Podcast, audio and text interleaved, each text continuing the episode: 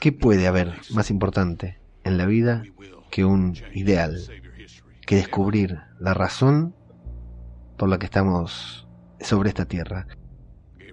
Así le pasó a Gabriel, al padre Gabriel, al cura Legañas, hace un tiempo, intentando cumplir lo que él consideraba que era su objetivo. No lo logró. Encontró el objetivo y lo perdió y ahora se encuentra perdido. Ahora nuevamente, antes no tenía miedo de morir por un ideal y ahora siente que morir sería completamente en vano. Y eso le pasó a Eugene, eso le pasa a Eugene. Y le volverá a pasar en este episodio, cuando descubra realmente qué hacer con su patética vida. Esto es Zombie, Cultura Popular. Otro podcast sobre The Walking Dead.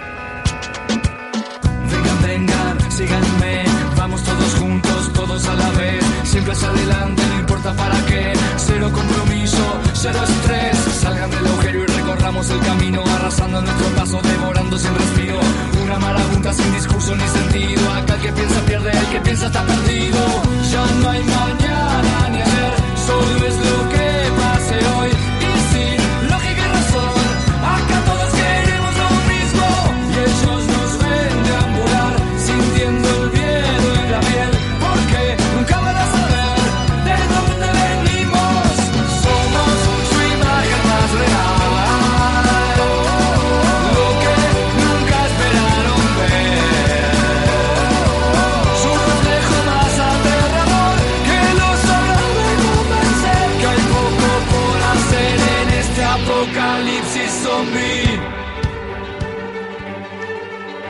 tal, amigos?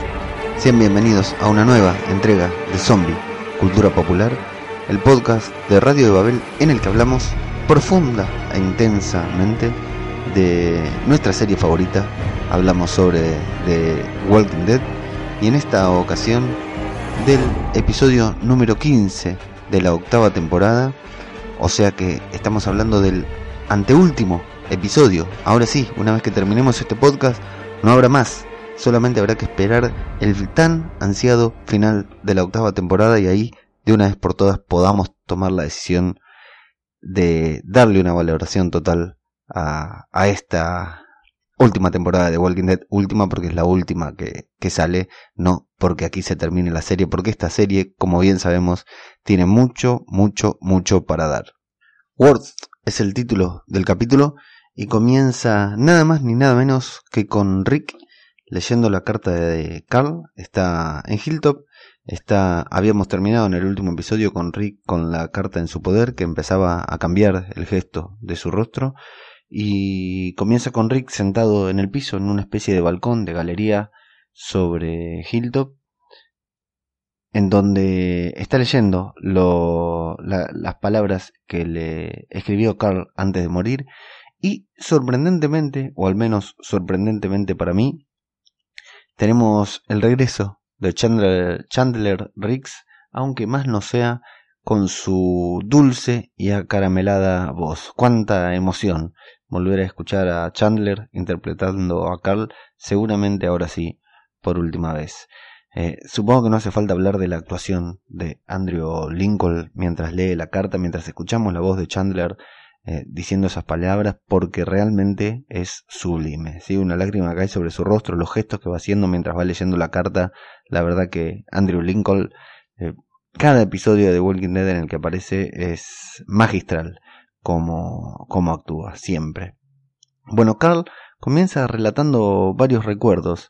Eh, va relatando cosas de la vida cotidiana, digamos, cosas que, que parecen no tener importancia, pero claro, al estar hablando en un apocalipsis, eh, zombie en este caso, pero en cualquier apocalipsis, ¿no es cierto? Vieron que uno no valora lo que tiene hasta que lo pierde, y esas situaciones comunes, esas situaciones casi cotidianas de las que Carl dice recordar un cumpleaños en el que apareció una tía, los abuelos, el perro, una pileta, etcétera, son las cosas que uno más valora y que tanto y que te recuerdan a, a, otro momento más feliz y por supuesto en este caso en esta serie mucho más tranquilo que lo que están viviendo en este momento bueno, Carl dice que hay muchas cosas que no sabía que recordaba, que se ve que las va recordando porque se puso a escribir esa carta. Habla sobre todo eso, pero hace especial hincapié en lo feliz que se sentía en ese momento, sobre todo cuando daba ciertos paseos caminando de la mano de Rick. Lo feliz, lo bien que se sentía en ese momento. Hace una mención también a lo que para él era crecer, que era crecer era madurar y hacer sentir seguro a las personas que a las que él ama. Lo suficientemente seguro, dice, lo más seguro que se las puede hacer sentir porque las cosas malas siempre pasan. Y le da el ejemplo, a vos, le dice a Rick, te dispararon antes de que todo esto comience. Y hasta yo tenía la sensación de que todo esto había comenzado porque a vos te habían disparado. Sí, algo que siempre pareció también, ¿no? Que el disparo de Rick, aquel disparo que recibió Rick fue generador de todo esto. Carl dice que a él le gustaría hacer sentir a su padre tan seguro como él se sentía caminando de la mano de su padre. O sea, él se sentía muy seguro caminando con Rick, quisiera devolverle ese momento de seguridad, ese confort que él sentía a su padre, que su padre se sienta tan seguro como él cuando toma la mano. Dice que daría lo que fuera por lograrlo, aunque fuera por algunos segundos, eh, por poder darle, haría lo que fuera por darle esa paz, por regalarle ese momento, esa seguridad a su padre, aunque fuera alguna que otra vez. Esa es, la parte, creo, más, más impactante de la carta, pensar en un hijo, adolescente, preadolescente, casi adulto, despidiéndose de su padre y dejándole ese mensaje, más allá de lo que dice después, pero ese momento, esa frase que dice, a mí me resulta realmente conmovedora. Ojalá uno tuviera la posibilidad de despedirse de los seres queridos de una manera similar, porque por lo general uno se muere y listo, digamos, no tiene, no por lo general una vez en la vida, uno se muere y listo, no tiene la posibilidad siempre de dejarle un mensaje a otro y decirle cuánto valora, qué tan importante era tomarle de la mano. Carl dice también que quería matar a Negan, que ojalá lo hubiera hecho porque tal vez todo se hubiera terminado, y que, bueno, que ahora Rick se fue ahí, que él no cree que Negan se vaya a rendir. Y le habla de toda la gente que vive en el santuario, los jóvenes, los viejos, los niños, que no puede matarlos a todos, que Rick no puede hacer eso, que no, no debe, que no está bien. Y le dice que así como descubrieron a Hilltop, a ese gran mundo que Jesús les prometió, tiene que haber también otras comunidades para seguir creciendo.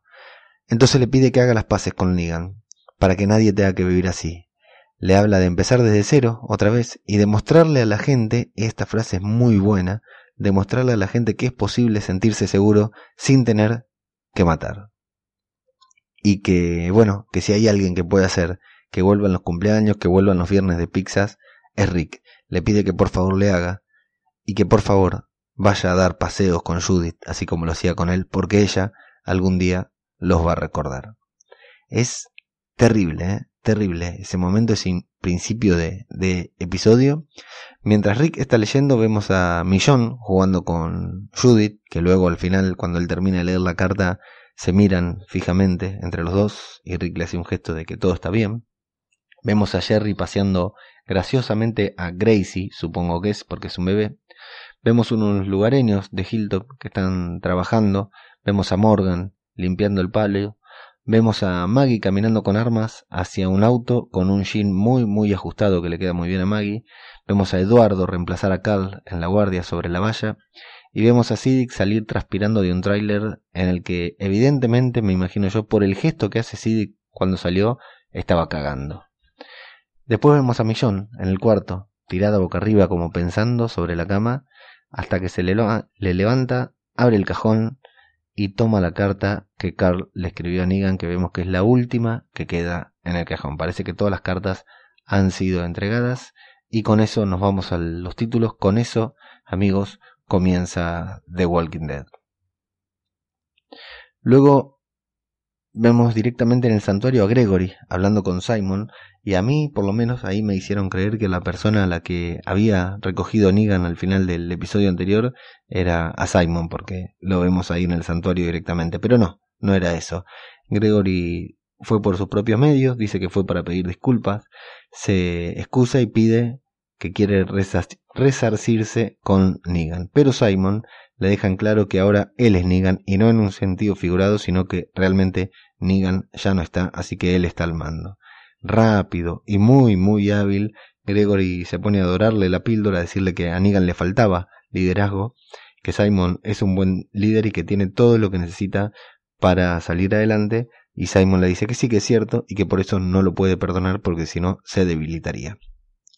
Bueno, discuten, hablan sobre la imagen. Gregory le dice que no le tiene que importar la imagen porque Simon es líder, no como no es que tiene que, que aparentar serlo. Y por alguna razón, cuando ve que Simon no está dispuesto a perdonarlo, que le dice que lo va a echar, que no, le dice que lo va a echar, no, le dice hasta acá llegamos, hasta acá duró lo nuestro, le dice Simon una cosa así. Gregory se envalentona, por alguna razón toma coraje y por primera vez lo vemos agrandado frente a Simon. Incluso llega a pararse para hablarle desde arriba, diciéndole que quién lo va a ayudar a Simon a administrar los recursos, a hacer política, a sobrellevar los problemas, que Gregory ya lo hizo una vez y que puede volver a hacerlo. Se pone de pie y grita eh, diciendo que él no está dispuesto a, quedar en, en la calle convertido como un zombie porque interpreta que, que Simon lo va a sacar a la, calle, lo va a sacar afuera, lo va a echar del santuario. Dice que ya pasó por muchas cosas para llegar ahí, que volvió eh, renacido y con más fuerza y que ya construyó una vez Hilltop y que lo volverá a hacer. Y le grita, cara a cara, le grita, ¿crees que tienes la fuerza? Pues yo soy la fuerza. En una eh, tono de voz que jamás le escuchamos a Gregory en esta serie, pero bueno, todo vuelve a la normalidad cuando Simon lo agarra del brazo y con un solo movimiento lo tira al piso y le hace darse la boca contra el piso a Gregory y le aclara que no lo iba a echar afuera para que se convirtiera en zombie, sino que sencillamente lo iba a matar y luego le pregunta si sabe hacer café para perdonarle la vida y ponerlo, dejarlo comenzar como su asistente, digamos, como haciéndole café. Nos vamos a Oceanside. Sí, a Oceanside, en donde las chicas caminan hablando de Aaron, van hablando sobre él, diciendo ya se habrá ido, habrá desistido, dicen que no, que no, no se va a ir hasta que lo maten. Aparece un caminante al cual tienen que enfrentarse, pero Aaron no les da posibilidad, aparece desde atrás, lo mata y se cae al piso. Sí, torpemente se cae al piso, parece que Aaron, eh, Aaron está desmejorado, cansado, deshidratado, se queda ahí tirado en el piso, las chicas lo esquivan, lo pasan por arriba y una tiene la suficiente decencia de decirle que busque algo de agua. Así que ahí quedó Simon tirado en el piso, las chicas lo ignoraron completamente. ¿Qué pasa con Eugene? Eugene está con las dos esposas de Negan, con la linda y con la fea, con la pelirroja que había aparecido la otra vez y con la otra que no vale dos mangos.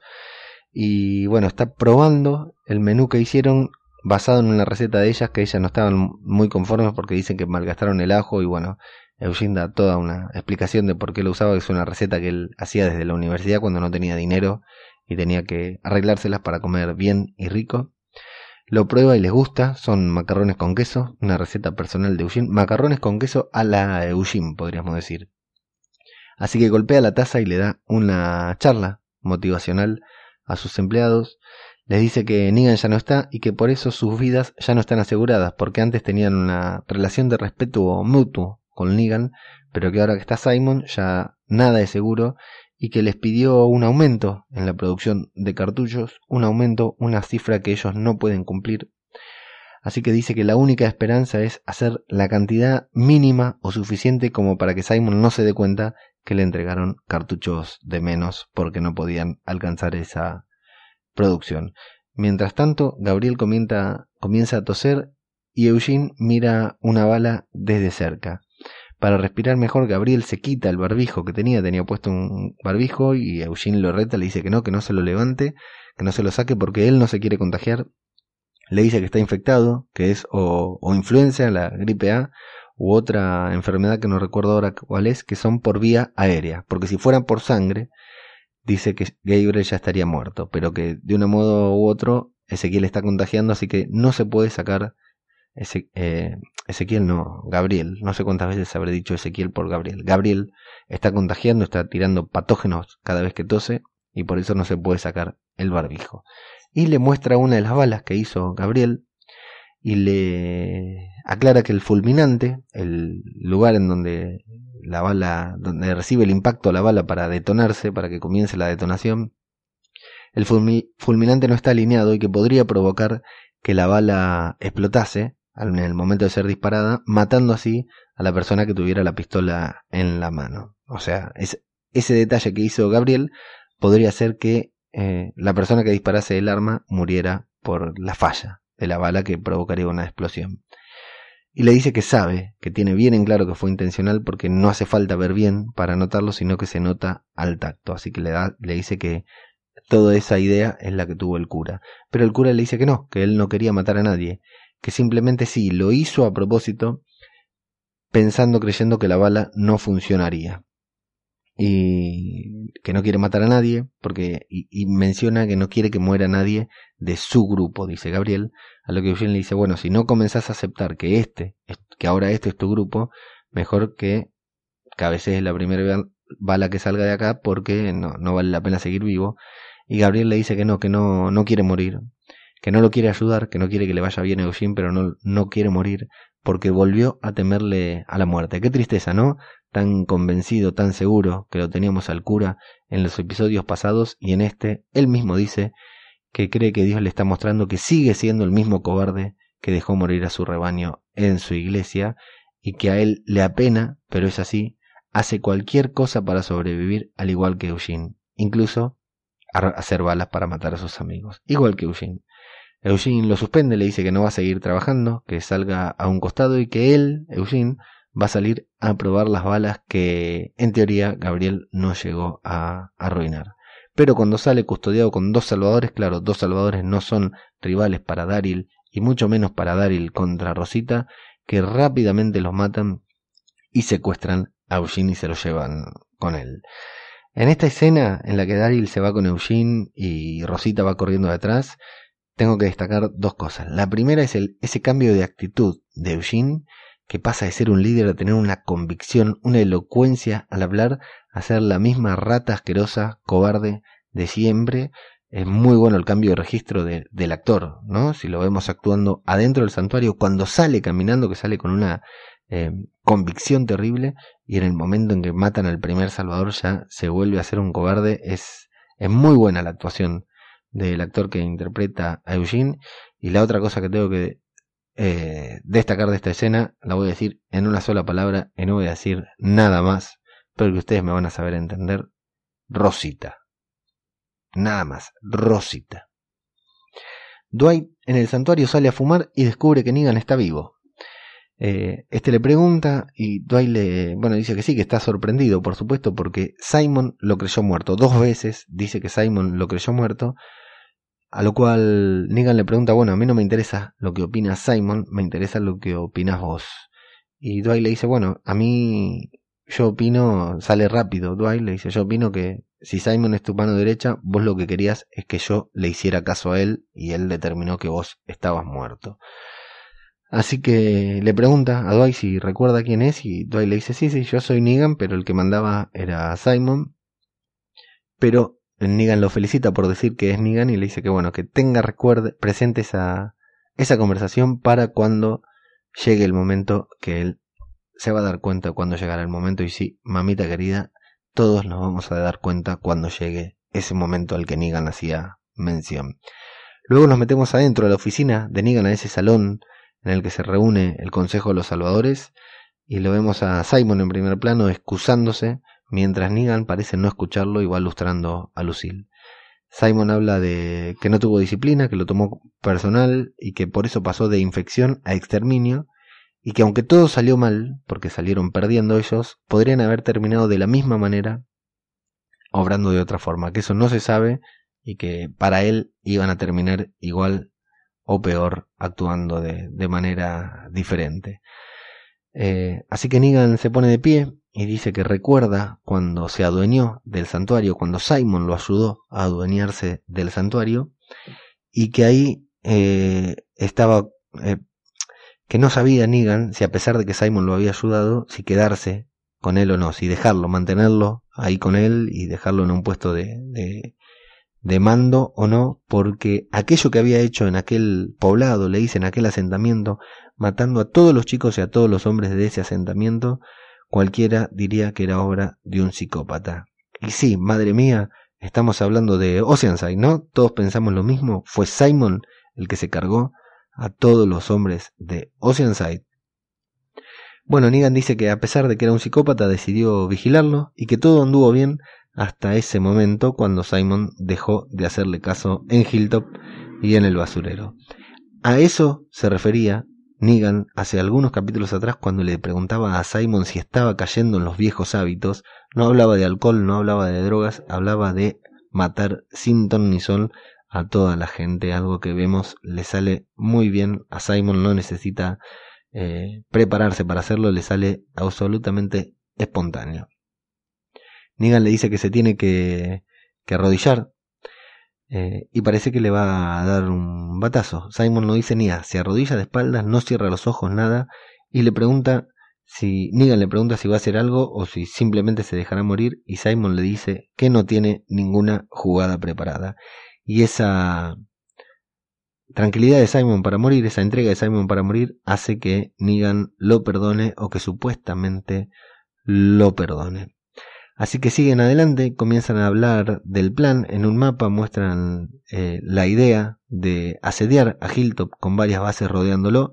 No quieren atacarlo, Negan no los quiere atacar más porque sabe que cada vez que lo atacan pierden, pero los van a asediar, no los van a dejar salir de Hilltop, los van a tener rodeado y cada vez que salgan uno, dos o tres, los van a eliminar a cada uno de ellos hasta que se desesperen, hasta que se agoten y hasta que estén todos muertos, matándolos de a uno. Así que Negan dice que va a ir él con 10 hombres a tal puesto, marca qué puesto va a ir, y que cada uno de los demás tiene que hacer lo mismo a la misma hora, en el mismo momento, a llevar provisiones y municiones de la que está haciendo Eugene, y que luego podrán autoabastecerse entre ellas para poder matarlos lentamente a los de Hilltop. Así a Simon a escuchar esto de que Negan quiere matar a todos parece gustarle y lo felicita por el plan. Así que Negan los despide, pero le pide a Dwight que se quede ahí porque tiene que hablar un poco más con él y Simon se queda muy, muy preocupado por esto. Negan y los guionistas, claro, juegan con nosotros con respecto a la traición de Dwight, porque al hacer quedar a Negan ahí con, a Dwight encerrado ahí con Negan, sabiendo que probablemente hayan recogido a Laura en la ruta y que Negan ya esté a cargo, eh, genera una situación tensa y logramos ver esa tensión también en Dwight que siempre está con la duda de si Negan sabe de su traición o no. Pero Negan no, lo felicita porque a pesar de Jerry, de que él se haya quedado con Jerry y de la plancha, del planchazo que le tuvo que meter en la cabeza, Dwight siempre supo mantenerse enfocado y haciendo las cosas que le permitían vivir. Y le dice que lo siga haciendo, que siga haciendo eso, que siga haciendo las cosas que le permiten vivir.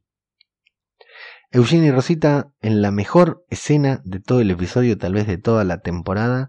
Eugene, Rosita y Daryl caminan y, y, es Eugene quien empieza a hablar diciendo que bueno, que el hecho de que todavía no lo hayan matado quiere decir que aún sienten afecto por él, por la, el compañerismo que supieron tener. Pero Daryl, por alguna razón, pierde la calma, agarra un cuchillo, se lo pone en la garganta, le dice que se calle la boca porque si no le va a cortar la lengua. Rosita intercede, le dice que tienen que seguir avanzando porque seguramente los salvadores ya lo están buscando a Eugene. Y Eugene intenta agradecerle a Rosita por interceder, pero ella lo reta y le dice que se calle la boca.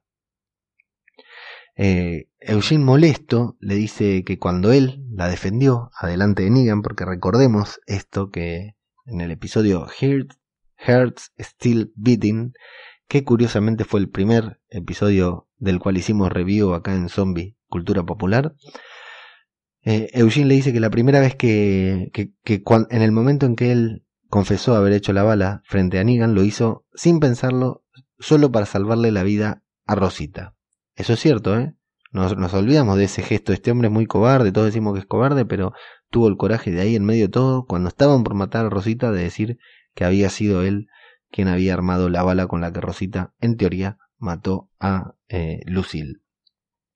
Eh, así que le dice que sí, que es, eh, él lo hizo para salvar a Rosita, que esperaba el batazo inmediatamente, pero el batazo no llegó, que luego esperó que lo torturaran en el santuario, y que tampoco lo torturaron, que finalmente le dieron la posibilidad de vivir, lo trataron bien, y que aunque él intentó resistirse a, a, a hacer lo que los salvadores querían, no pudo porque su mandato biológico, como lo dijo en otro episodio, es sobrevivir, así que finalmente se aferró a eso, a mantenerse vivo porque no lo pudo evitar.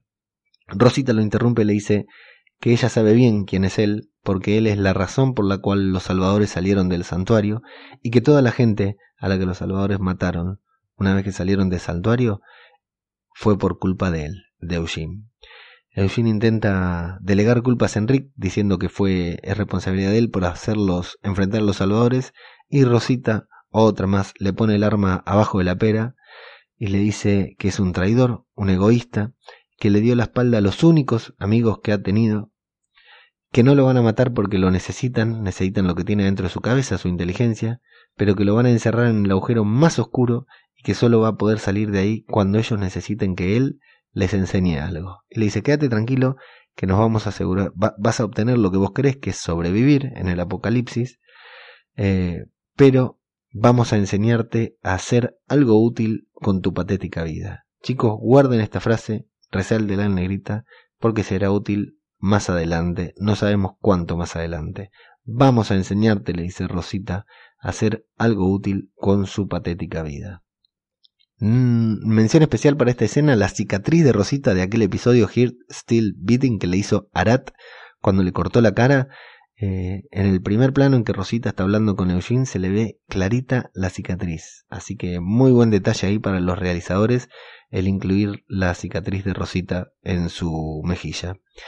Vemos a Dwight en su habitación copiando el mapa, literal copiando el mapa y dejando un mensaje para Rick en donde le dice que mañana a esta hora Negan estará ahí con 10 personas y le pide que lo mate, que los mate a todos y que de una vez por todas termine con todo esto. Golpean la puerta de Dwight, es Simon, que lo visita para contarle que están organizando una rebelión. Se van a reunir todos los que están eh, en desacuerdo con el liderazgo de Negan buscan la, es como que buscan la ley, ¿no? El artículo que les permita relevarlo del, del cargo y Simon dice o cumples o te revelan o te relevan. Y Negan no cumplió así que tenemos que sacarlo. Algo muy parecido a lo que pasó en Brasil no con con con Dilma. Dice que se tienen que unir para sacar a Negan y se indigna porque a Dwight parece costarle tomar la decisión hasta que finalmente la toma y lo abraza y lo besa y todo. Y le dice que se van a reunir luego de las rondas en el patio para empezar una nueva etapa con los salvadores. Caminando por Rosita, Daryl y Eugene, se encuentran con una pequeña horda y es esta la mejor escena de toda la temporada que yo decía, no la anterior. Daryl se adelanta para enfrentarse a esos caminantes, empieza a matarlos uno por uno, mientras Rosita vigila, no de muy buena manera, a Eugene porque se cree que lo tiene controlado, se cree que lo conoce, pero Eugene siempre tiene un as bajo la manga, viendo que se acercan unos caminantes por atrás, se induce el vómito y le vomita encima a Rosita en una escena. Primero estallé de risa y después no podía creer lo que estaba viendo me pareció un recurso genial, me pareció que estuvo bien filmado, ya la vi creo que más o menos 10 veces. El vómito que está vomitando Eugene sale de adentro de la boca del actor, o sea, no está esa manguerita que ponen siempre en las películas como el exorcista para que vomite.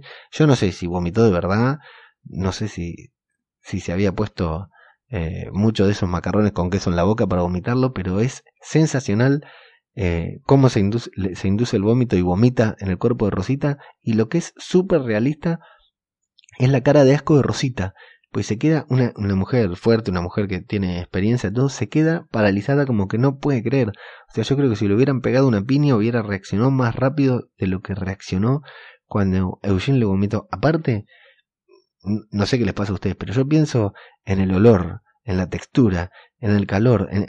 mis hijos me han vomitado varias veces, ¿no? Sobre todo cuando eran bebés, y me imagino ese vómito en la remera, pasando, traspasando la, tela de la remera y tocando la piel. Bueno, la expresión de Rosita en ese momento me transmite todo eso, todo lo que yo estoy detallando, así que me pareció sensacional, muy bien hecho el vómito en una serie de caminantes. Una de las cosas que más me llamaron la atención, la escena del vómito de Eugene, maravilloso, aplausos, aplauso para el guionista que se le ocurrió eso y para el que lo hizo también. Bueno, tarda unos segundos en salir a perseguirlo Rosita porque Eugene sale corriendo aprovechando la distracción, se encuentra con unos caminantes, le dispara a Eugene para matarlo ya sin, sin piedad, le dispara pero no logra darlo. Y bueno, vemos que Eugene se escapa por detrás. Aaron, nuestro querido Aaron, despierta bajo la lluvia y desesperado porque la otra le había dicho que tome agua, se ve que estaba deshidratado el pobre Aaron, se pone a tomar agua por ahí, pero se acercan varios caminantes desde distintos lugares y él está muy débil, muy boludo y el piso muy patinoso, así que con cada caminante que mata se cae al piso y están a, punto de morderlo varias veces. Hay un zombie, un zombie que viene caminando sin remera que está muy bien hecho y me hace darle la razón a, a Plisken de Misión de Audaces y al cura Leganias de arderás por, arderás por esto, porque cuando apareció el zombie desnudo ellos dijeron que al lado de otros zombies de Nicotero el zombie desnudo era una porquería y sí, este caminante con el torso desnudo está mucho mejor nomás que el, el caminante aquel que apareció desnudo en hace dos capítulos atrás. Bueno, a pesar de estar débil, a pesar de estar deshidratado, a pesar de tener los rulos descontrolados, Aaron logra acabar con todos, pero se queda tirado en el piso y cuando se despierta está rodeado por las oceancidenses. Un saludo muy grande a mis amigos los droides que buscas, que eh, son innovadores en emplear ese término, oceancidenses. Ojalá lo digan mucho en el próximo episodio. Desde el piso, Aaron las ve ahí, desde el piso les empieza a dar una charla motivacional cuando se vio dar una charla así desde el piso. Hay escenas que yo creo que son filmadas solamente para que Plisken y Garrapato hagan de las suyas en Aquí huele a muerto porque yo no podía dejar de imaginar lo que ellos dirían sobre esta escena. Aaron lo que les dice básicamente es que no fue culpa de Init la muerte de Natania, sino que fue culpa de los salvadores, porque es por ellos que ellas viven así con miedo, ocultas, solas, y sin poder hacer lo que realmente quieren, y que jamás podrán vivir como ellas quieren hasta que no hagan algo. Pelear, con esa pausa, hasta que no hagan algo.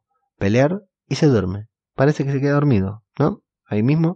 Así que tenemos que creer que con esas simples palabras, Aaron acaba de convencer a nuestras amazonas favoritas que, bueno, tienen que involucrarse en la guerra que supuestamente está a punto de terminar y salvar sobre la hora a nuestros protagonistas en algún próximo episodio. Espero, espero que no en el último, espero que no en el final de temporada porque sería bastante corta clima que estas chicas aparecieran sobre la hora. Lo vemos a Dwight en el patio del santuario esperando la llegada de la resistencia, llamémosle, y el primero que aparece es Gary, ese vengador calvo, morocho, que le dice a Dwight, eh, qué mierda esto, loco, me imagino que vos hace rato que lo estás pensando porque con todo lo que te hizo Negan, y Dwight no dice una palabra. Vieron que Dwight casi siempre está callado, le hablan, no dejan de hablarle y él no responde nada a lo que le dicen.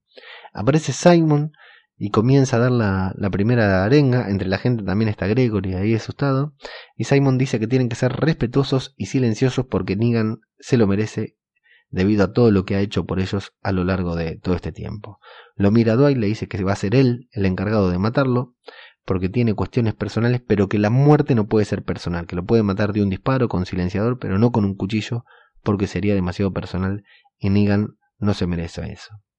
Así que Simon determina que van a pedir una reunión y va a ser ahí a donde maten a Negan y luego comenzará la sanación de los salvadores que va a empezar con el asesinato de todos los de Hilltop que se van a convertir en un monumento. Y le pide disculpas a Gregory por eso que acaba de decir.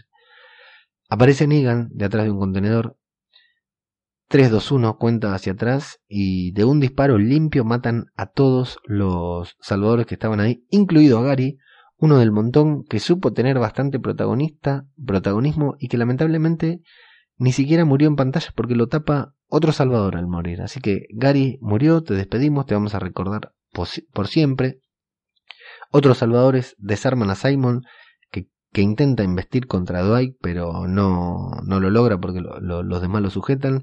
Y ahí Negan comienza a burlarse de Simon diciendo que ese es el Simon que conoce, el que va de frente, y no el que planea una traición desde atrás. Simon, sorprendido, le pregunta a Dwight por qué, por qué lo traicionó, y este le dice que bueno, que eh, Negan de una manera o de otra hubiera ganado.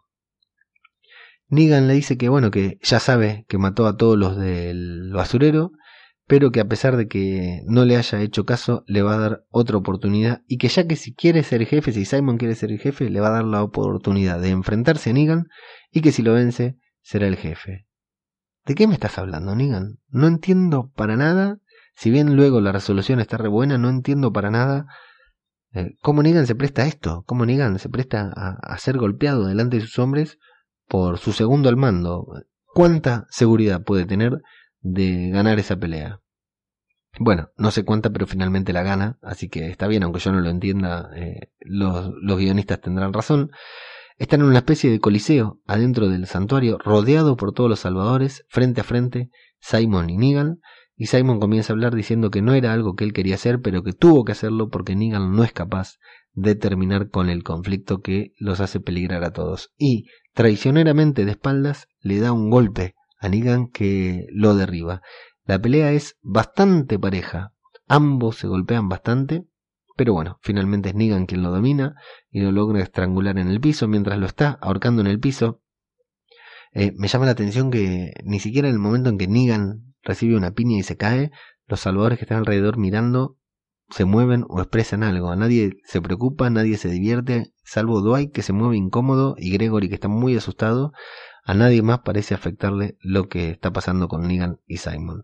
Dwight percibe de reojo que Gregory se quiere escapar, así que se lo lleva a un costado, le dice que se tiene que ir ya, le da la llave de un auto y le dice que le lleve el mapa a, a Rick. Finalmente, Negan ahorca a Simon y mientras lo ahorca le dice que gracias a la cantidad de veces que Simon ya perdió contra Hilltop, todos ellos saben que siempre existirá la posibilidad de vencerlos, así que los van a seguir enfrentando. Así que se enoja con Simon porque no le deja que matarlos a todos, que eso es lo que va a hacer, matar a todos los de Hilltop, y que por eso tiene que hacer lo mismo con él, y ahí sentimos el ruido del cuello, de los huesos del cuello de Simon quebrarse y evidentemente morir. Acto seguido, sin mediar ruta ni automóvil ni nada, lo vemos a Gregory que es conducido nuevamente a la cárcel de Hilltop en la que estaban todos los salvadores, que ya no están y que ahora le pertenece solamente a él, tanto que se quejaba de la compañía. Pero Gregory entra en la jaula, se da vuelta y la mira con un gesto de reprobación a Maggie por primera vez también desde sus primeras apariciones. Gregory parece tener la sartén por el mango, la mira Maggie como diciendo me encierro acá, pero sabes que no tenés razón y Maggie está confundida, conflictuada, porque Gregory le llevó la pista de a dónde pueden encontrar a Negan. Aparece Rick, aparece Millón, Maggie les da el mapa y les pregunta qué van a hacer. No hay respuesta, pero imaginamos, tanto por el tráiler como porque es el final de temporada, que van a ir a la casa de Negan, a ese puesto en el que supuestamente lo van a encontrar junto a diez hombres solamente.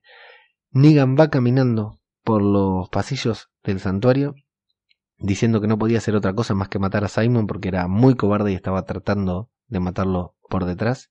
Pero que bueno, lo que es malo para Simon es bueno para Dwight porque a pesar de todo lo que han pasado entre ellos, lo quiere convertir en su mano derecha siempre y él, siempre y cuando él, Dwight, acepte. Dwight acepta, por supuesto, y le dice que lo va, le va a ayudar a terminar este asunto con Rick. Literales palabras de Dwight y Negan le dice no te menosprecies Dwight, ya me ayudaste. Así que Dwight entra en su cuarto y se encuentra de frente con Laura, sentada en un sillón, bastante, la vemos bastante mal a ella, con su cara como si estuviera quemada por el sol, como si estuviera deambulando mucho por el sol, y bueno, Dwight quiere escapar, pero se aparecen con muchos salvadores por atrás de Negan que lo estaban esperando. Era una trampa, obviamente. Negan todo el tiempo supo todo y lo usó a Dwight para que confiese, para que lo delate a Simon. Porque no nos olvidemos que Simon, que Negan también sabía lo que había dicho Simon en el basurero. Así que está Arad que lo desarma a Dwight y Laura lo encara y le dice que, bueno, repite todo, que Dwight fue quien mató a sus propias personas y que ella estaba herida, que se escapó, que tuvo que escapar mucho y que lo único que la mantuvo viva fue la ilusión de llegar a el santuario y mostrar la rata asquerosa que era Dwight. Dwight no dice ninguna palabra. Y Negan dice que, que entiende, que ahora entiende que fue todo culpa de Dwight, que fue por culpa de Dwight que los lograron encerrar ahí porque sabían cuándo eh, encontrarlos a todos, que fue por culpa de Dwight que los trabajadores del santuario cuando se armó empezó a andar la revolución tenían armas y que seguramente incluso también le mintió con respecto a lo de asesinar a Jerry. Esa Negan tiene la certeza de que Dwight no mató a su esposa. Lo que no sabe es que no la encontró, pero bueno, lo que sí sabe es que no la mató, aunque Dwight le dijo que sí lo hizo. Así que le dice que no es ningún superhéroe, que es un pobre, pobre diablo que se creyó demasiado, pero que sabía que de una manera o de otra lo iba a ayudar porque eso le sirvió para develarle el falso plan a Rick. Así que sí, eso del asedio a Hilltop era una trampa, era para que Dwight se vaya con el mapa a Hilltop. Negan se sorprende de que no se haya ido él, pero se da cuenta que lo hizo con Gregory. Dwight se empieza a conmover porque se da cuenta que mandó a todos a una trampa y literalmente lo dice Negan, le dice que bueno, que todos esos, todos ellos van a morir en la línea de fuego gracias a Dwight, gracias a su mano derecha. Y por último, de manera muy amenazante, le dice que no lo va a matar porque eso sería demasiado digno para una escoria como él, pero que tiene otro tipo de planes que solamente tendremos que esperar una semana para saber cuáles son.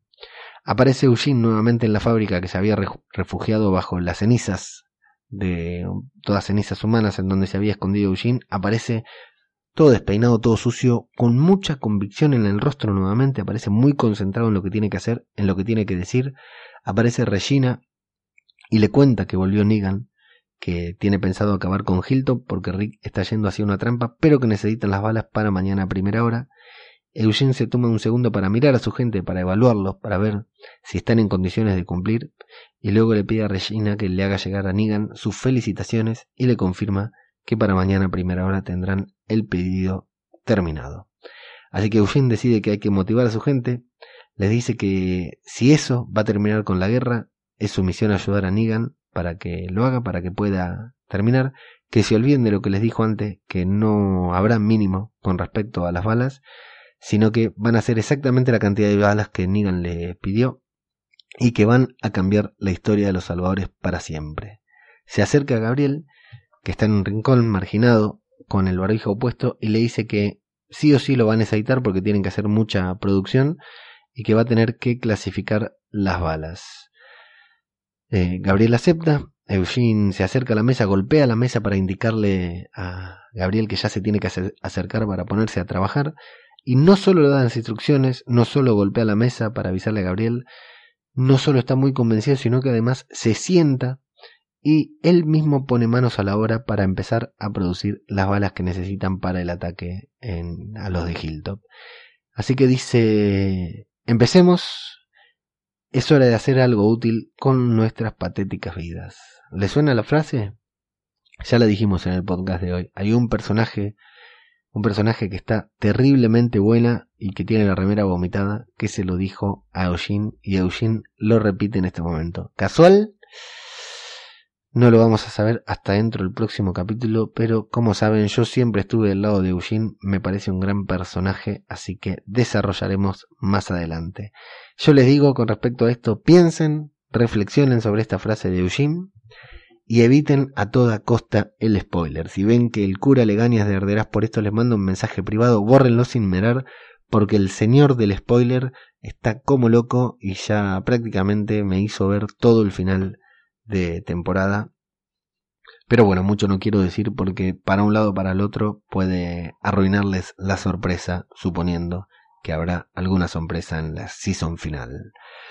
Lo vemos a Simon, zombie, sorprendente, ¿eh? Esa me sorprendió, aparte es un zombie voraz que muerde, muerde, muerde, se le escucha el ruido de los dientes, muy lindo zombie, muy lindo Simon, convertido en zombie, y escuchamos la voz de Millón hablando por radio, hablándole por radio a Negan para contarle lo que dice la carta de Carl. Millón la comienza a leer y nuevamente vemos rostros, un rostro adusto de Negan como que se va sintiendo como que le va doliendo lo que escucha. Y Carl, bueno, es más sencilla la carta que le escribió a Negan, por supuesto, le dice que se detenga, que tiene que parar porque aunque logre vencerlos, aunque Negan logre vencer a Hilltop, más tarde se encontrará con otro grupo y tendrá que volver a pelear y que la única manera de salir de ese círculo es trabajar juntos y creyendo ambos, Rick y Negan, que no hay más razón para pelearse. Le dice, ojalá mi papá quiera hacer las paces y ojalá vos la aceptes. Empiecen desde cero, aún pueden. Es lo que le dice Carl a Negan. Negan se enoja, le molesta lo que escucha y le dice a Millón por radio que no hay otra salida más que matar a todos los de Hilton, que no va a aceptar su rendición aunque ellos vengan de rodillas y que ganar no significa ganarle simplemente, sino ganar significa matarlos a todos, uno y a cada uno de los que están en Hilton. Eso, dice Negan, es empezar desde cero. Y le aclara Millón que él nunca quiso esto, que fue Rick quien lo comenzó. Le pide a Millón que le diga eso a Rick, que fue él, que es todo culpa de él, como si ya no se lo hubiera dicho Negan. Y luego tira la radio, le dice que no va a hablar más, tira la radio al piso y la rompe. ¿Para qué la rompe? No lo sabemos. Habrá quedado muy lindo ver esa hermosa bota de Negan rompiendo la radio, pero me parece que es un elemento que puede llegar a ser útil más adelante. En fin, así, con Negan pisoteando y rompiendo la radio, es como termina el episodio.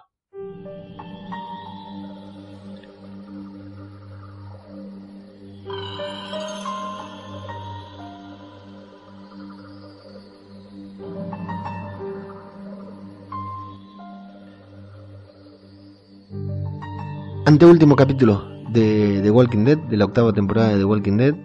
Em, ahora que ya lo, detallamos, ya contamos pros y contras, ya contamos las cosas buenas, las cosas malas que tuvo el episodio, tengo que decir que a mí es un episodio que me gustó mucho, que lo disfruté mucho cuando lo estaba viendo. No fue el mejor, pero sí fue mucho mejor que, el episodio pasado. Y bueno, ya nos dejó el final de temporada servido en bandeja, ya sabemos más o menos cómo se van a desarrollar los hechos.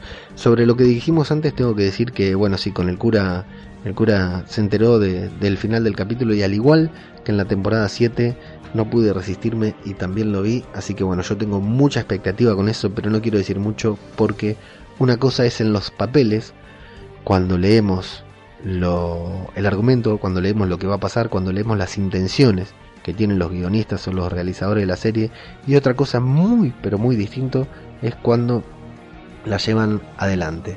¿Por qué? Porque la batalla de Alejandría de la, de la temporada pasada eh, pintaba muy bien en los papeles, pero luego en la realización terminó siendo bastante eh, confusa, digamos, y le, le, le, terminó quitando emotividad y todo a, a, esa batalla. Bueno, ahora yo tengo mucho miedo con esto. Esta temporada ha tenido la primera parte de la temporada, la que vimos a fines del año pasado, eh, fue media regular y esta segunda mitad de la temporada, la 8B como le llamaron, la verdad que resulta bastante buena, mucho mejor que la anterior, eh, aunque tuvo algunos inconvenientes en, en, cuanto a la realización. Entonces yo al episodio final, que creo que tiene todos los ingredientes para gustarnos, porque va a haber acción, seguramente habrá muertes, va a haber sorpresa, según lo que hemos leído por ahí con nuestro querido cura Legañas. Así que es un episodio que realmente nos tendría que encantar, pero bueno, todo dependerá de quién lo dirija y de cómo dirijan ese último episodio. Pero este, en cuanto a este capítulo, me gustó mucho. Si bien no estuvo avanzado en Rick, en nuestro personaje principal, lo que pasó con Eugene. yo sé que muchos de los que escuchan esto odian a Eugene. A mí me parece un personaje maravilloso. Me parece muy rico eh, el recorrido que está haciendo el personaje. Incluso en este solo capítulo, el recorrido que hizo, que lo terminaremos de ver en el episodio que viene, eh, me parece sensacional. Eh, es un gran personaje. Hoy dije, si Eugene participara de Gran Hermano, sin dudas llegaría a la final del, de, Gran Hermano, esa cuando quedan los cuatro. Después por ahí la gente no lo votaría como ganador, pero sin duda llegaría a estar en los, en los cuatro personajes ganadores porque es un excelente jugador en, en este juego de, de, poder, de dominio y de saber caer parado. La verdad que es para felicitarlo. A mí es un personaje que me encanta. Eh, apareció Rosita que estaba hermosa, todo el capítulo muy linda. Y bueno, todo lo del santuario Puede haber sido un poco previsible, la sorpresa de Dwight al final, aunque todos nos la imaginábamos, estuvo bien, pero aunque fue previsible, no hay que dudar que nunca sabíamos en qué momento iba a hacer eclosión todo, digamos. Todo, todo a lo largo de todo el capítulo, Negan estuvo coqueteando con Dwight, coqueteando con nosotros, mostrándonos que como que sabía, que no sabía, que lo perdonaba, pero como Negan tiene esa manera de manejarse con todos, no teníamos la certeza de si había eh, descubierto que Dwight era un traidor. Pero bueno, finalmente lo termina descubriendo y tanto eso como el final de Simon, como el momento en que lo hace poner de rodillas, fueron bastante tensos y fue ese Negan que nos habían presentado eh, en un inicio, ¿no? Ese Negan perverso y que cualquier cosa asquerosa podía hacer adelante.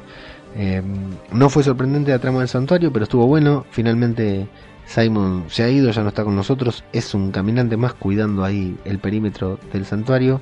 Y Dwight evidentemente está condenado porque no creo que nadie de Alejandría venga a, salvarlo.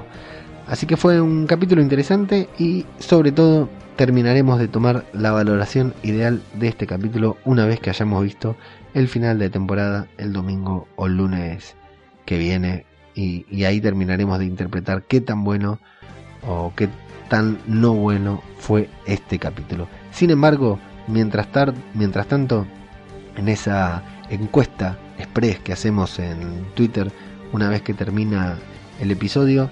Tuvimos muchos, muchos, muchos votos esta vez. Ya les digo cuántos en total. Votaron 216 personas en 20 horas. Récord, ¿eh? fue la encuesta que más votos tuvo. Esperemos que el podcast tenga también récord de escuchas. 216 personas. Cuatro opciones pusimos. El episodio me aburrió. El episodio me encantó me, como que me dio lo mismo, me, sí. Y la cuarta opción, porque la pregunta era, ¿qué te pareció el episodio? Me aburrió, me encantó, me o un vómito, haciendo referencia a nuestro querido amigo vomitivo Eugene. El 57% de las personas votó por me encantó, el 21% votó por me, el 15% votó por un vómito, y el 7% votó que el capítulo lo había aburrido. A ese 7% les digo, muchachos, vayan a ver Frutillitas u otra serie porque eh, esto es de Walking Dead y este capítulo estuvo a la altura de lo que se podía esperar para un final de una, la previa al final de temporada. A mí me pareció bastante bastante interesante, bastante tenso el capítulo y bueno, Ahora sí no nos queda más que disfrutar el final de temporada, no sin antes leer los comentarios de los oyentes en el audio anterior.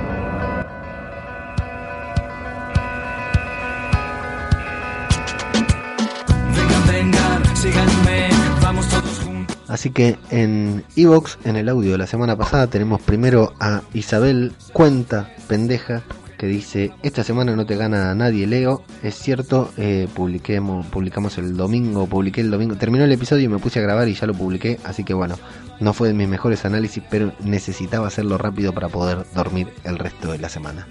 Jorge, nuestro amigo Jorge Martínez Román, también nos pregunta si acaso no dormiste. No, esa noche dormí poco, pero pude dormir mucho la noche siguiente, que era la importante. Habla del podcast más rápido del mundo Hoy se nos adelantó Aquí huele a muerto, así que nos ha, se ha quedado con este título del podcast más rápido del mundo, aunque tengo el pálpito que los muchachos de Aquí huele a muerto graban sin haber visto el episodio total. Ellos hablan y ya con eso es suficiente. No, es un chiste, es un chiste. No, no, se ofendan muchachos que por ahí están fácil de ofendimiento y se terminan enojando con mis palabras. Jorge Martínez Román dice que le gustó mucho el capítulo, que cada día se nota más la humanidad de Negan en el episodio pasado que para mí, para él, no es tan malo como lo parece, o que no sabe si ya tiene el síndrome de Estocolmo. Así como Rick es más sanguinario, ahora Negan es humano, Rick es sanguinario, dice Jorge, como si estuvieran intercambiando los roles. Tal cual, Jorge, muchas gracias por tu comentario. Cristian, nuestro amigo Camuy Do Urden, dice, se sorprende por lo rápido que lo subimos, dice que lo vio tarde y que Rick anda muy desatado, que ya ni palabra le queda al pobre. Este capítulo los dejó con muchas dudas y eso le gustó a Christian a pesar de que mira la serie solo por los podcasts. Es una buena razón, Christian, ¿eh? para ver la serie. He visto series por razones peores y bueno, ver la serie para después disfrutar de un podcast no está para nada mal. Juan Miguel de Los Droides que buscas, ese podcast tan divertido sobre The Walking Dead también y que ahora van a ser, eh, van a seguir, van a ser el capítulo capítulo de Westworld. Juan Miguel dice en la recta final de esta temporada toca preguntarse, ¿qué futuro esperas para la serie en el final de temporada?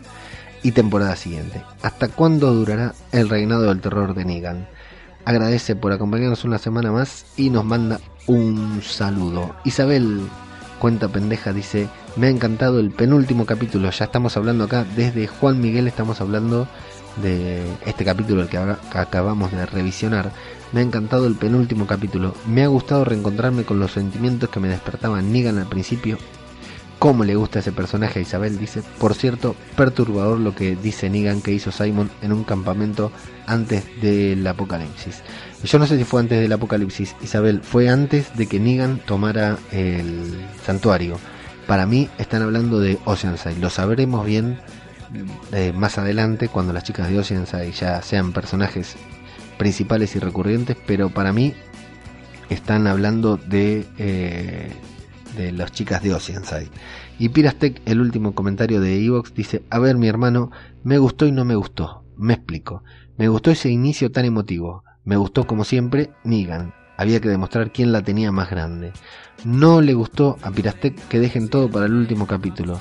La única razón que veo de que hayan salido las mujeres de la playa y Aaron es preparar el terreno para que el momento en que ya parezca todo perdido, ellas lleguen a salvar la situación como el séptimo regimiento de caballería. Por favor, espero que no suceda eso porque sería lamentable. También cree que algo va a pasar con las balas que se están fabricando. Yo creo lo mismo, Pirastec. En fin, ya espera con muchas ansias escucharnos. Acá estamos, Pirastec, cumpliendo, grabando cuando podemos, como podemos. Eh, también teníamos comentarios en la encuesta de Twitter que dejamos, que hay un par de personas que respondieron con que votaron y dejaron y respondieron también. Como por ejemplo los droides que buscas, nuevamente Juan Miguel parece que se quedó con la cuenta Juan Miguel de los droides.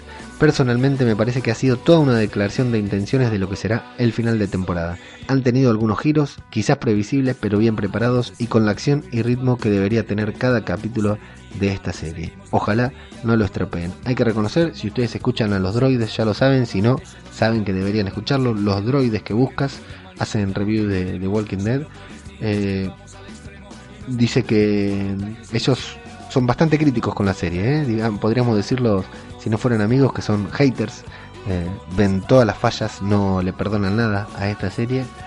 Y bueno, y habla de que más o menos le gustó el episodio y que quedó con buena sensación para el final de temporada, así que el episodio debe haber estado bien seguramente. En la misma encuesta Karel nos dice, pinche Leo que lo veo hasta mañana, pobre Karel, nosotros le ponemos la encuesta enseguida y ella la ve muy tarde y el cura le, aclara que él ya votó sin ni siquiera ver el episodio. Y Pirastec dice, ya lo vi, ahora te voy a comentar en Evox. Sí, Pirastec, ya leímos los comentarios. Eh, y Karel dice después que, aunque ya no puede votar porque el voto, la encuesta ya había terminado, quiere cambiar su voto a... Me encantó, recién, hace 10 minutos eh, publicó esto Karel, así que está contenta también con el episodio y hay que ver qué opina sobre el vómito de Eugene. Ahora sí, que no nos queda más que esperar algunos días, dependiendo cuando escuchen esto, para eh, conocer el final de temporada, para ver qué pasa. El, el fin de una era, ¿eh? pensemos que se va Scott Gimple, así que vamos a ver qué pasa ahora con la nueva temporada con nueva showrunner, con Angela Kang, a ver qué pasa. Y luego, bueno, ya tenemos a Fear de Walking Dead por delante con la gente de aquí huele a muerto. Sí, para calmar la ansiedad hasta el domingo que viene y eviten los spoilers, eviten a toda costa los spoilers porque eh, hay un par de cosas que si están bien hechas los van a sorprender, así que traten de, de, hacer otras cosas y no andar por ahí por portales misteriosos que publican spoilers salvo que sean masoquistas como el cura y yo, que, el cura me lo pasó y yo no pude evitar leerlo. Para calmar la ansiedad también tenemos los podcasts, los otros podcasts, compañeros, amigos que salen en el transcurso de la semana. Ya salió hoy, me primerearon nuevamente esta temporada los amigos de aquí, Huele a Muerto, Plisken y Garrapato. Yo no los quise escuchar todavía, tuve tiempo y no los quise escuchar porque no quería dejarme influenciar por sus comentarios, quería llegar virgen, entre comillas, a la grabación. Tenemos a el arderas por esto del cura de Legañas y Javi que seguramente van a encontrar alguna razón para polemizar.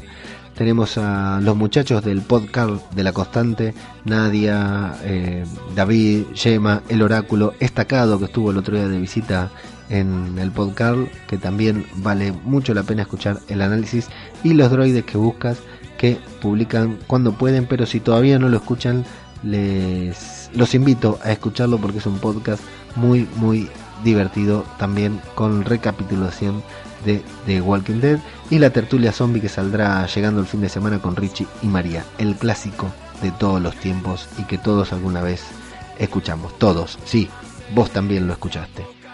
Muy bien, amigos, uh, el compañero Soriano que por ahí por algún lado había dejado un comentario también, no sé por qué no lo encontré o tal vez había dejado un comentario en en el Telegram.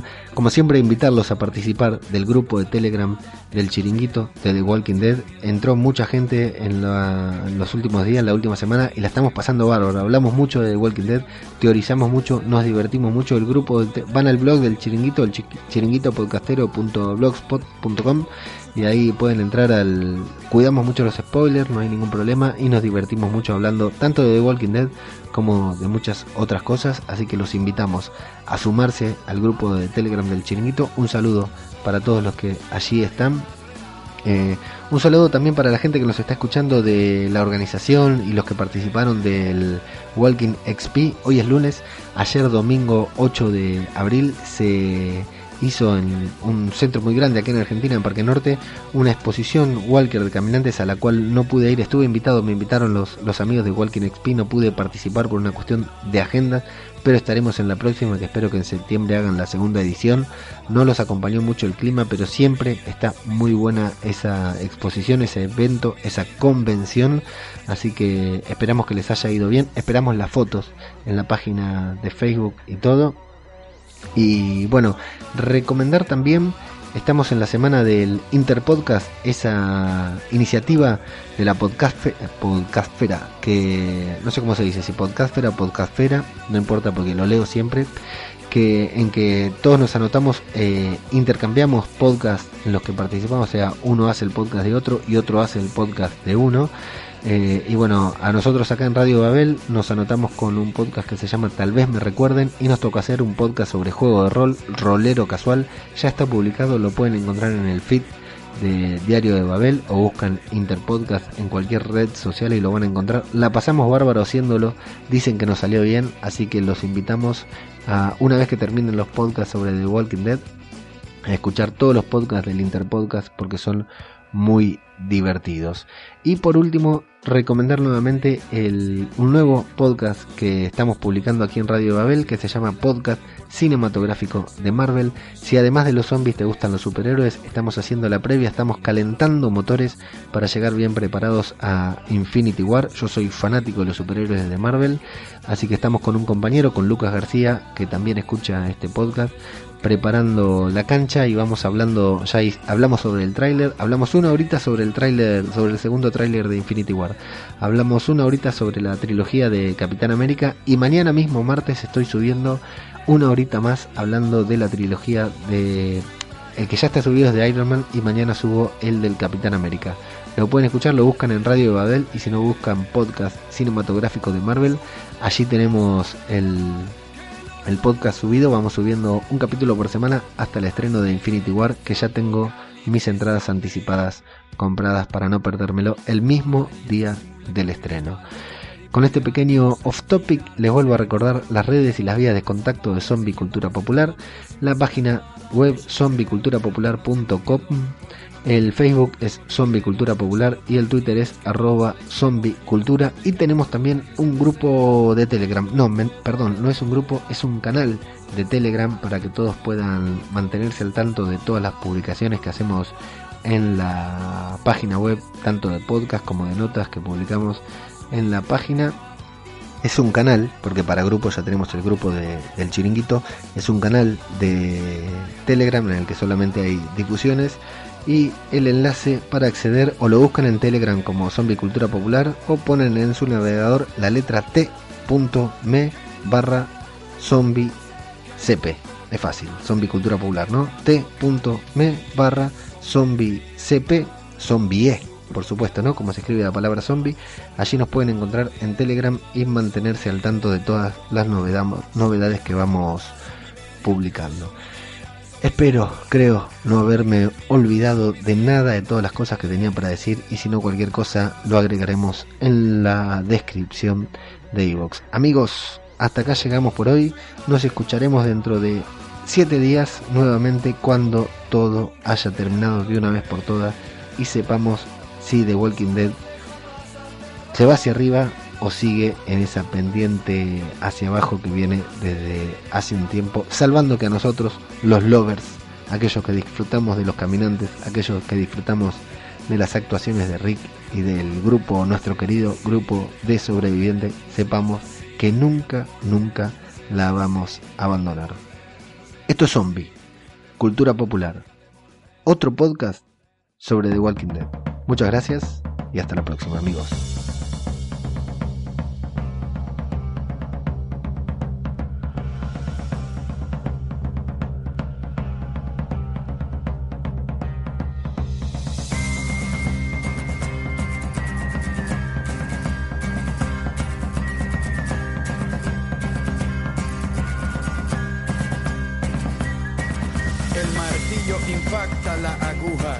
Explosión de la pólvora con fuerza empuja, movimiento de rotación y traslación, sale la bala arrojada fuera del cañón, con un objetivo directo, la bala pasea segura y firme durante su trayecto, hiriendo de muerte al viento, más rápida que el tiempo, defendiendo cualquier argumento, no le importa si su destino es violento, va tranquila la bala, no tiene sentimientos, como un secreto que no quieres escuchar. La bala va diciéndolo todo sin hablar, sin levantar sospecha, asegura su matanza. Por eso tiene llena de plomo su panza. Para llegar a su presa no necesita ojos, y más cuando el camino se lo traza un infrarrojo. La bala nunca se da por vencida, si no mata hoy por lo menos deja una herida.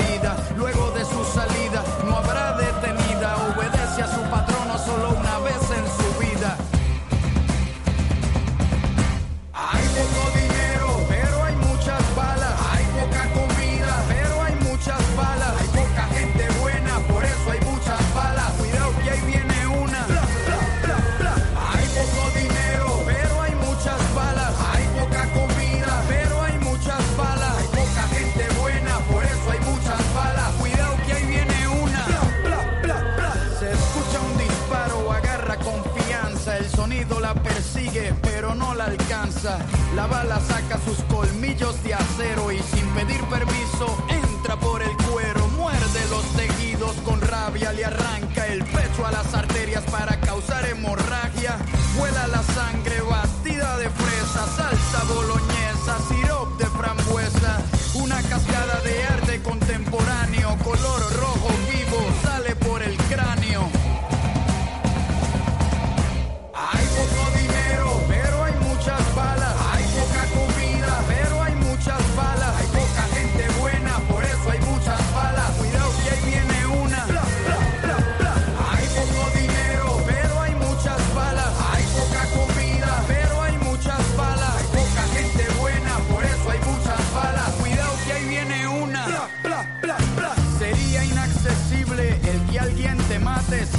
si cada bala costara lo que cuesta un yate. Tendrías que ahorrar todo tu salario para ser un mercenario. Habría que ser millonario, pero no es así. Se mata por montones, las balas son igual de baratas que los condones. Hay poca educación, hay muchos cartuchos. Cuando se lee poco, se dispara mucho. Hay quienes asesinan y no dan la cara. El rico da la orden y el pobre la dispara. No se necesitan balas se puede hablar con un difunto. El diálogo destruye cualquier situación macabra. Antes de usar balas, disparo con palabras. Bla, bla, bla, bla. Hay poco dinero, pero hay muchas balas. Hay poca comida, pero hay muchas balas. Hay poca gente buena, por eso hay muchas balas.